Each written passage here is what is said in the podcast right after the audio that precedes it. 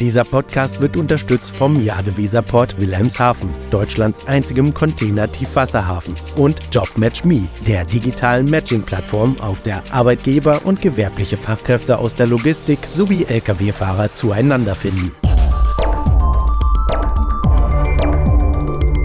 DVZ, der Podcast. Die Zeiten, in denen Fuhrunternehmer stolz eine Flotte brandneuer Lkw oder Auflieger präsentiert haben, sind lange vorbei. Kaum ein Unternehmen bindet noch übermäßig viel Anlagevermögen im Fuhrpark. Dafür werden gern die Angebote von Leasingunternehmen oder NFZ-Vermietern genutzt. Doch was bedeutet es, wenn Nutzfahrzeuge künftig deutlich länger eingesetzt werden können? Sind wieder aufbereitete Lkw und Trailer wirklich so gut wie neu? Und was passiert, wenn sie in ihrem zweiten Leben vorzeitig ausfallen sollten? Diesen Fragen wollen wir im heutigen Podcast nachgehen. Mein Name ist Sven Benür, ich bin Redakteur der DVZ Deutsche Verkehrszeitung und ich spreche heute über dieses Thema mit Oliver Bange. Er ist Geschäftsführer von Tip Trailer. Herzlich willkommen, Herr Bange. Vielen Dank, Herr Benür. Hallo, ich freue mich, heute Ihr Gast für diesen Podcast sein zu dürfen. Sehr gerne. Ähm, Herr Bange, ein interessanter Trend ist ja äh, jetzt zu beobachten neuerdings. Große Transportunternehmen wie beispielsweise DSV sind dazu übergegangen, statt ihre Miettrailer nach fünf Jahren auszutauschen, wie es bisher üblich war, diese wieder aufbereiten zu lassen. Wie unterscheidet sich denn dieses Refurbishing konkret von dem bisherigen Wiederaufbereitungsprozess, den die großen Trailerhersteller so durchgezogen haben? Es gibt hier tatsächlich einen Riesenunterschied zwischen der klassischen Wiederaufbereitung und dem echten Refurbishment, so wie es TIP es anbietet und umsetzt. Bei der traditionellen Wiederaufbereitung werden hauptsächlich Bremsen, Fahrwerk und Aufhängung geprüft und, und repariert. Das sind eben die Komponenten, die am häufigsten von Verschleiß betroffen sind. Das Refurbishment geht unserer Meinung nach ein ganzes Stück weiter und die Fahrzeuge werden weitestgehend in einen neuwertigen Zustand versetzt. Das heißt, es werden auch ästhetische Reparaturen erledigt. Darunter fallen der Austausch der Planen und eventuell beschädigten Verkleidungen sowie die Ausbesserung von Lackschäden. Ein wichtiger Aspekt dabei ist, dass wir nicht allein auf die Bauteile der jeweiligen Trailerhersteller zurückgreifen können, sondern, wenn es gewünscht wird, auch Komponenten Dritter verwenden, die vielleicht noch besser geeignet sind. Ganz klar steht dabei die Nachhaltigkeit im Fokus. Die wiederaufbereiteten Trailer können länger auf der Straße bleiben. Und der Bedarf an neuen Equipment inklusive Ressourcenaufwand in der Produktion wird reduziert. Und was wir darüber hinaus noch mit unseren Kunden besprechen, beim Refurbishment können die Trailer so modifiziert werden, dass sie energieeffizienter sind. Wenn wir zum Beispiel Leichtbauelemente wie Alulatten, Alufelgen oder leichtere Planen verwenden, reduziert das natürlich das Eigengewicht des Trailers. Und das führt wiederum dazu, dass wir entweder weniger Diesel benötigen oder dass wir mehr Nutzlast transportieren können. Beides äh, ist ganz klar, schlägt sich positiv in der CO2-Bilanz nieder. Natürlich ist das Refurbishment dadurch auch aufwendiger und kostenintensiver als die klassische Wiederaufbereitung. Aber das Konzept verlängert eben auch die Nutzungsdauer der Trailer um mehrere Jahre bei mindestens gleichbleibend hoher Sicherheit und Qualität des gesamten Aufliegers. Und dadurch ist auch es aus wirtschaftlichen Gesichtspunkten ähm, ähm, sehr sinnvoll. Naja, nun ähm, ist es ja bisher so gewesen, äh, die Fahrzeuge kamen zurück zum äh, OEM, dann wurden sie wieder aufbereitet, dann ging sie in den Drittmarkt rein und ähm, irgendwann kam man halt dann auf den Trichter oh, Refurbishment, also die komplette Wiederherstellung der Fahrzeuge oder weitestgehende Her Wiederherstellung das wäre eine gute Idee, ist ja aber ein relativ neuer Trend, äh, zumindest in diesem Segment. Jetzt äh, stellt sich mir natürlich immer die Frage, wenn ich mir überlege, wie der Markt in den, in den äh, letzten Jahren getickt hat, da gab es ja doch schon die einen oder anderen Lieferschwierigkeiten bei den Aufliegerherstellern. Und inwiefern hat das eigentlich in den letzten drei Jahren dazu beigetragen, dass der Refurbishment-Gedanke äh, so vorangetrieben wurde? Ja, da haben Sie, haben Sie völlig recht. Es ist tatsächlich so, dass dieser ähm, Umstand einige Transport- oder zahlreiche Transportunternehmen dazu bewegt hat, sich stärker mit dem Refurbishment von, von Aufliegern, von Trailern auseinanderzusetzen. Und als ähm, erfahrener Betreiber einer eigenen großen Flotte kennen wir diese Herausforderungen sehr gut, die alle Transportunternehmer und Logistiker in Sachen Verfügbarkeit, Kosten und Nutzungsdauer von Fahrzeugen haben. Die Lieferschwierigkeiten der Hersteller haben dazu geführt, dass viele Fuhrunternehmen längere Wartezeiten und höhere Preise bei Neufahrzeugen in Kauf nehmen mussten, wie wir auch. Teilweise sind die Preise um 30 Prozent und mehr gestiegen. Vor diesem Hintergrund ist es ganz klar, dass der Refurbishment-Gedanke ähm, attraktiv ist. Zum einen ist die Generalüberholung eines Trailers wesentlich günstiger als der Kauf eines Neufahrzeuges. Zum anderen stehen die Fahrzeuge schneller wieder zur Verfügung und können auch erheblich länger genutzt werden. Allerdings möchte ich, möchte ich an dieser Stelle hervorheben, sind die Vorteile des Refurbishments nicht nur auf Kosten und Lieferschwierigkeiten beschränkt. Wie bereits erwähnt, ist Nachhaltigkeit ein weiter wichtiger Faktor, der Unternehmen dazu bewegt, ihre Transportflotten länger zu nutzen und zu optimieren, anstatt sie einfach zu ersetzen und wegzuwerfen. Dadurch, die wieder, dadurch ähm, durch die Wiederaufbereitung von älteren Trailern können Unternehmen ihren eigenen CO2-Fußabdruck erheblich reduzieren und damit auch umweltfreundlicher arbeiten. Naja, wenn wir jetzt schon über die Umweltwirkung reden, ne, dann muss man natürlich mal ein bisschen Butter bei die Fische tun, wie wir hier im Norden so sagen. Ähm, wie stehen denn nun wieder aufbereitete Trailer hinsichtlich ihrer Ökobilanz im Vergleich zu Neufahrzeugen? Da ist das ein wirklich ein Argument, mit dem man potenzielle Interessenten gewinnen kann? Absolut. Ähm, äh, der, der, der Nachhaltigkeitsgedanke ist im ähm, oberste Priorität bei allen Transport- und Logistikunternehmen. Und ich glaube, es überrascht auch keinen Zuhörer, dass die Ökobilanz eines wiederaufbereiteten Trailers wohl besser ist als die eines Neufahrzeuges. Klar, Materialien und Komponenten werden deutlich länger genutzt. Aber ähm, natürlich, ähm, Butter bei der Fische, wir programmieren das nicht nur aus dem Bauch heraus, sondern wir haben natürlich auch gerechnet. Unsere eigene äh, interne Kalkulation ergab, dass das Refurbishment eines Trailers zu einer CO2-Einsparung von bis zu 16 Tonnen CO2 pro Fahrzeug im Vergleich zu der Produktion eines Neufahrzeugs führt. Das ist schon mal eine Hausnummer. Aber klar, Sie können jetzt argumentieren, das ist Ihre tippeigene ähm, Kalkulation. Wir werden das weiter mit Fakten äh, untermauern. Wir werden in den kommenden Monaten eine detaillierte Lebenszyklusanalyse für einen wiederauf, wiederaufbereiteten Trailer als auch für einen konventionellen neuen Trailer durchführen und extern validieren lassen. Es geht dabei um den Vergleich der Umweltauswirkungen unter der Vorgaben des Greenhouse Gas Protokolls. Und damit erhalten wir dann auch einen empirischen Nachweis über den Mehrwert unseres Refurbishment-Ansatzes. In jedem Fall ist es wichtig zu beachten, dass die Umweltwirkung von wiederaufbereiteten Trailern wirklich von verschiedenen Faktoren in der Realität abhängt wie zum Beispiel dem Alter und Zustand des ursprünglichen Trailers, dem Umfang der Wiederaufbereitungsarbeiten und die Art und Weise, wie der Trailer genutzt wird, auch danach. Auch die sachgemäße Wartung und Nutzung des wiederaufbereiteten Trailers ist, ist un unglaublich wichtig, um sicherzustellen, dass er weiterhin eine positive Ökobilanz aufweist. Das hört sich ja auf den, auf den ersten Blick äh, äh, wirklich gut an. Ähm, aber natürlich, es gibt ja auch auf den Punkt äh, bei der sagen wir mal, Wiederaufbereitung durch die OEMs, da ist ja, werden ja bestimmte Teile, Sie hatten es ja gesagt, dann ähm, ersetzt und äh, neu gebaut. Das Refurbishing ist ja viel weitergreifend. Also werden wir natürlich auch wesentlich mehr Zeit brauchen, um die Trailer in einen sagen wir mal, fast neuwertigen Zustand wieder zu versetzen. Und ähm, ja, da muss man natürlich auch äh, die Frage stellen, wie ist denn dann gewährleistet, dass die gebrauchten Trailer auch in einer größeren Zahl wieder aufbereitet werden können? Ja, das ist eine, ein sehr guter, sehr guter Punkt. Ähm, für hier ist es, ist es sehr wichtig, das Refurbishment ähm, nicht nur als kurzfristige Lösung zu sehen, um Lieferschwierigkeiten zu überbrücken oder Kostenreduzierungen ähm, kurzfristig zu erzielen.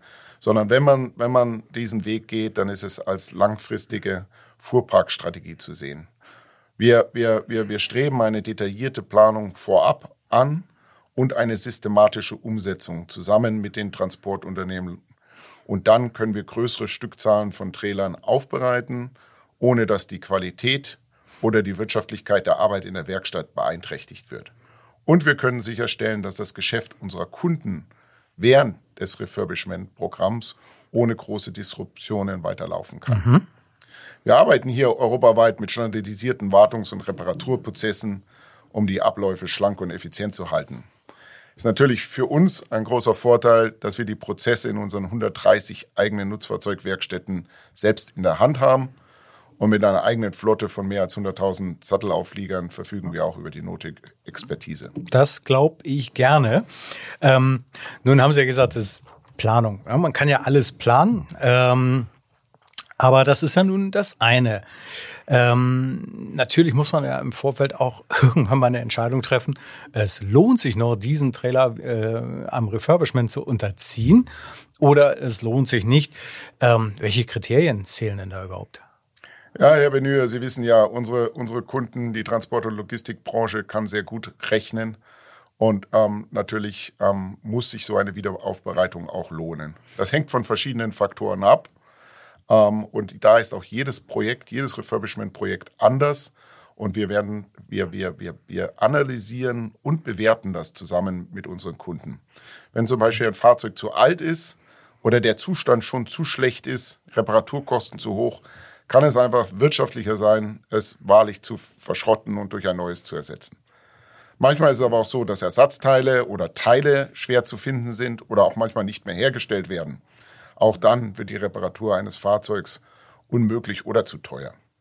Der Verwendungszweck des Fahrzeuges spielt eine große Rolle bei der Entscheidung, ob es aufgearbeitet werden soll und Sinn macht.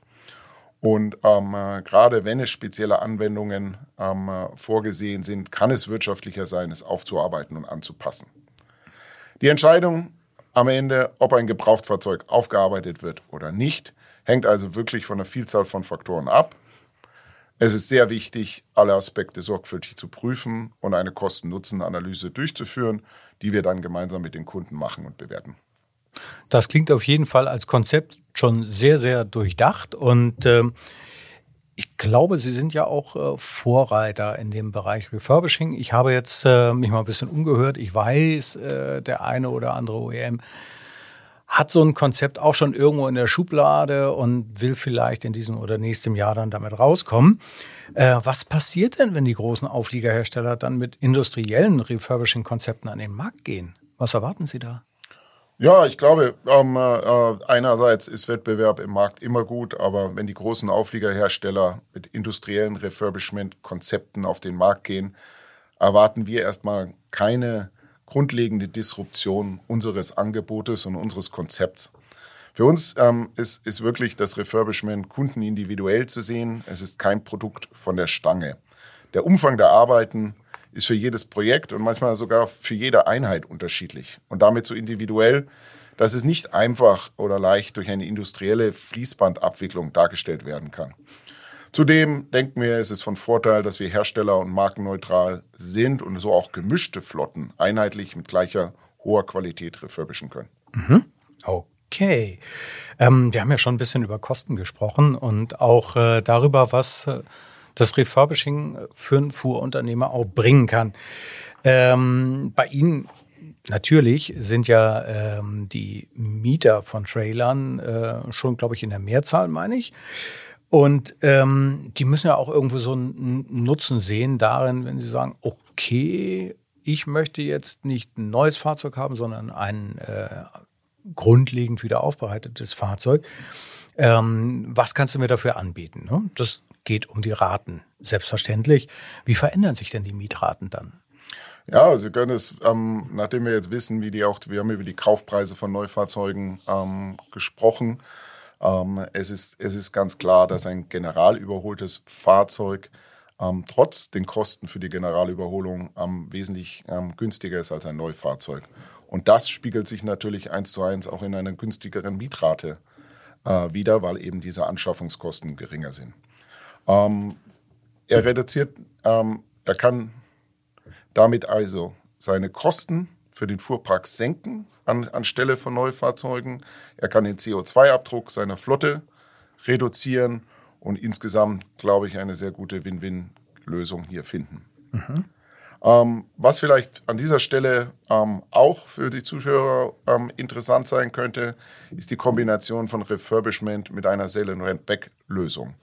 Da können die Transportunternehmen ihre eigenen Altfahrzeuge an uns in diesem Fall verkaufen um sie dann wieder über uns refurbished und neu aufbereitet zurückzumieten. Die Kosten für das Über Refurbishment übernehmen dann wir. Und ähm, das hat natürlich dementsprechend positive Effekte auf den Cashflow für die Transportunternehmen. Okay, ziehen wir mal den Fokus ein bisschen auf. Also ähm, Refurbishment kann ich mir sehr gut vorstellen bei einem einfachen Produkt wie so einem Standard Curtain Cider. Das ist ja kein Hexenwerk, also da kann man ja fragen, wie man möchte. Es ist relativ einfach zusammengebaut. Ne? Aber jetzt nehmen wir mal ein komplexes Fahrzeug, äh, ein Kühlfahrzeug. Das ist natürlich eine ganz andere Hausnummer. Ähm, wie, wie sieht das denn da aus? Äh, sollte man, könnte man, müsste man die auch einem Refurbishment unterziehen können? Ja, das Konzept der Wiederaufbereitung kann auch hier sinnvoll sein. Aber wiederum, es müssen alle Faktoren berücksichtigt werden. Ähm, und je komplexer das Fahrzeug, je technisch aufwendiger ist, ist es, muss man eben auch hier ähm, alle Facetten anschauen.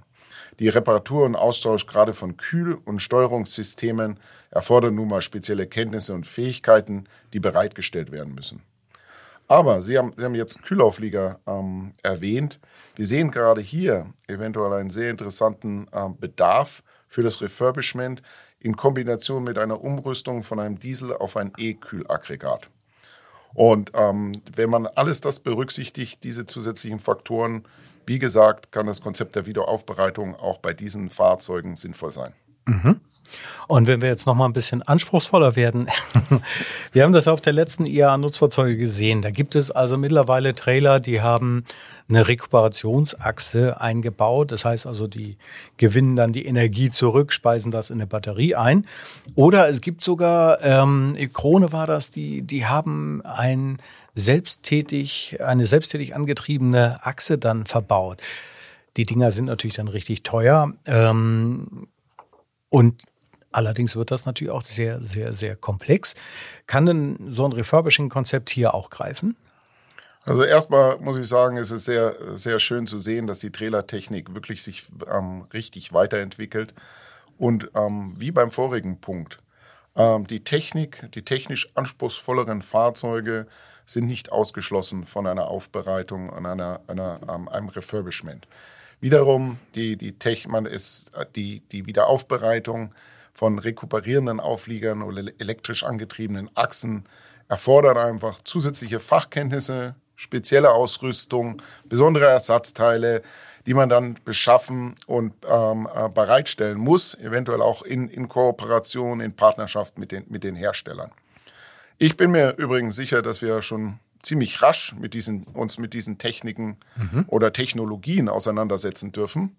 Weil bevor die ersten Auflieger dieser Art zum Refurbishment kommen, also sagen wir mal so in drei bis fünf Jahren, ähm, denke ich, werden wir schon konventionelle Trailer vielleicht auf die neuen Achsentechnologien umrüsten, damit diese schon im zweiten Leben nachhaltiger unterwegs sein können.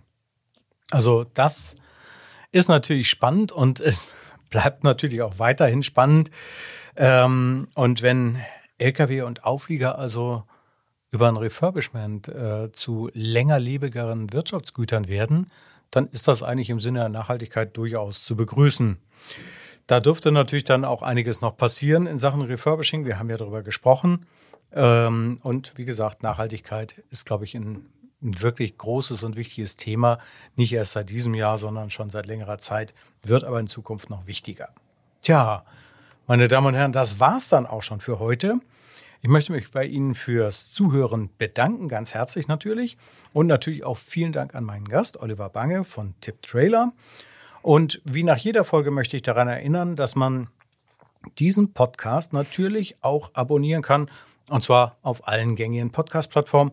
Und dann verpassen Sie nie wieder eine neue Folge. Über ein Sternchen und einen Daumen hoch freue ich mich übrigens ganz besonders. Und falls Sie Fragen haben oder uns ein Feedback geben wollen zu dieser Folge oder anderen, so können Sie das jederzeit machen. Schicken Sie eine E-Mail an redaktion.dvz.de. Ich freue mich auf jeden Fall auf Anregungen und Anmerkungen. Herzliche Grüße, machen Sie es gut. Ihr Sven Berüger. Dieser Podcast wurde unterstützt vom Jade Weserport Wilhelmshaven, Deutschlands einzigem Container-Tiefwasserhafen und JobMatchMe, der digitalen Matching-Plattform, auf der Arbeitgeber und gewerbliche Fachkräfte aus der Logistik sowie Lkw-Fahrer zueinander finden.